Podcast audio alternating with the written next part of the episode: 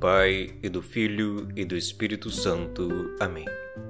1 de setembro de 2021, hoje contemplamos no Santo Evangelho, que nos é dado pelo evangelista São Lucas, Jesus que se inclina sobre a sogra de Pedro para curar-lhe a febre.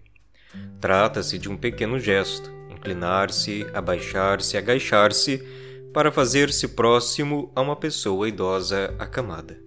O gesto é simples, mas cheio não somente de significado, mas também da graça de Deus.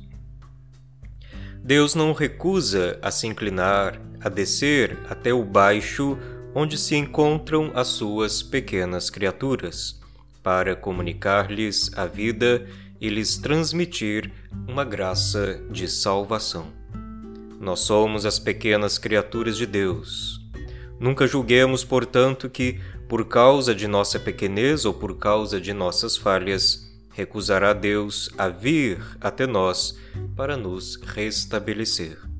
Ao contrário, toda a Sagrada Escritura e todo o Evangelho, inclusive, dão testemunho de que Deus já desceu até nós, está em nós, soerguendo-nos e comunicando-nos a vida.